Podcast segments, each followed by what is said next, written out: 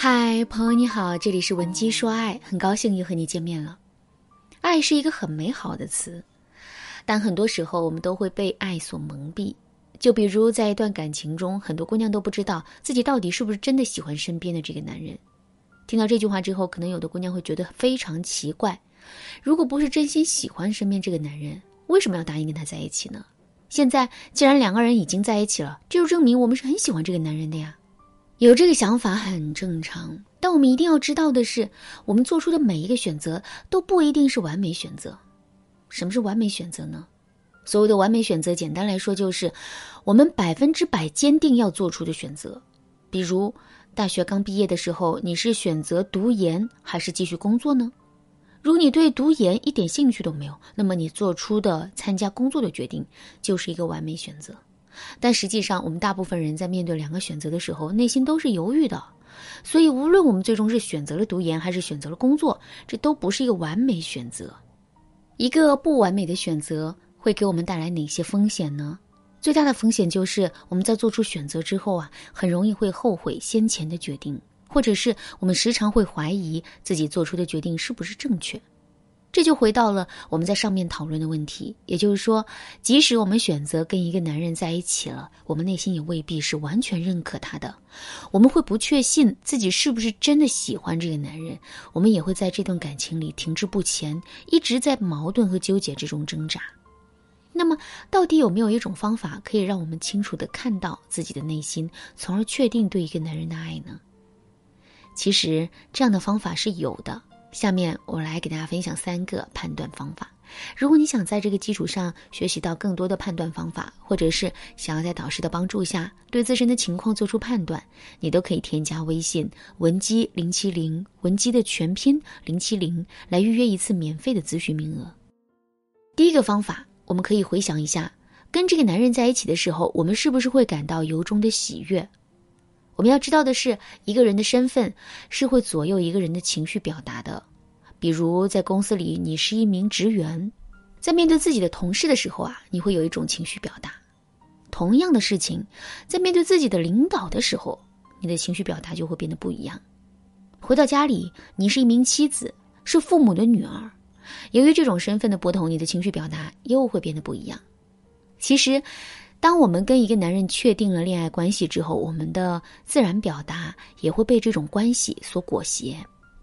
比如，当男人给我们准备了一份小礼物，或者试图说个笑话来逗我们开心的时候，即使我们并没有自发的很开心，我们依然会去迎合当时的氛围，进而表现出一副很开心的样子。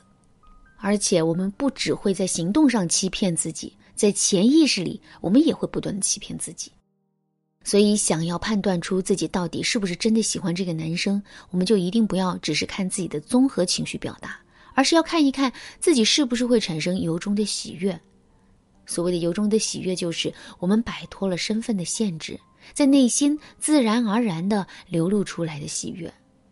那么，我们怎么才能判断出自己是不是产生了由衷的喜悦呢？首先，我们要看喜悦的强度。看沈腾的小品，你是不是会情不自禁的哈哈大笑？看常远的小品，你虽然也会大笑，但那种笑的强度肯定会弱一些，对吧？这种强弱呀，很难有理性上的判断。当我们能够实际的感受到这其中的不同，所以在跟男人互动交流的时候，我们也要认真的去感受一下自己是不是拥有了真正的快乐。当然啦，在这个基础上，我们也可以给自己找一个对比。比如，我们可以回忆一下，在我们的生活经历中，有没有那么一次或者几次，我们由衷的感觉到开心的情况出现？一般来说，我们肯定是经历过这种情况的。所以，当我们再一次产生喜悦的感觉之后啊，我们就可以拿现在的喜悦跟那一次的喜悦进行对比，之后我们就可以确定自己的喜悦是不是发自内心了。另外，我们还要看一看喜悦的持久度。我们每个人都有一种天性，那就是趋利避害，并且我们会对这种利和害非常敏感。所以，如果我们是由衷的感到开心的话，那么我们肯定会努力趋向于这种美好的感受。也就是说，我们会对这种开心呐念念不忘。即使事情已经过去好几天了，我们依然会在某个瞬间不自觉地想起当时的情景，并且嘴角上扬，不自觉地甜甜一笑。可是，如果我们的开心是言不由衷的呢？在这种情况下，喜悦的持久度就会变得非常差。也就是说，我们只会在事情发生的一瞬间产生一些喜悦的感觉，之后我们就很容易会把当时的情景忘掉。最后，我们还要看一看喜悦的理性度。我们要知道的是，开心和喜悦并不是一件理性的事。换句话说，就是一份真正的喜悦，往往是在我们无意之中、不受控制的出现的。我们不知道它为什么会来，也不知道它是哪里打动了我们。但我们就是想笑，就是由衷的感觉到开心和喜悦。就比如时隔多年，我们见到了自己的初恋男友之后，我们是不是会情不自禁的感觉到兴奋和喜悦呢？可是我们的喜悦到底是什么呢？其实我们也说不出理由来。可是，一份言不由衷的喜悦，却是需要有实际的刺激物，并且有足够的理由作为支撑的。所以在跟男人互动的过程中，当我们内心产生一丝喜悦之后，我们就可以马上问一问自己：我喜悦的到底是什么？如果我们想了半天却无法想出一个具体的理由的话，这就证明我们的笑是情不自禁的，是由衷的。好啦，今天的内容就到这里啦，剩下的部分我会在下节课继续讲述。如果你对这节课的内容还有疑问，或者是你本身也遇到类似的问题，不知道该如何补救的话，你都可以添加微信文姬零七零，文姬的全拼零七零，来获取导师的针对性指导。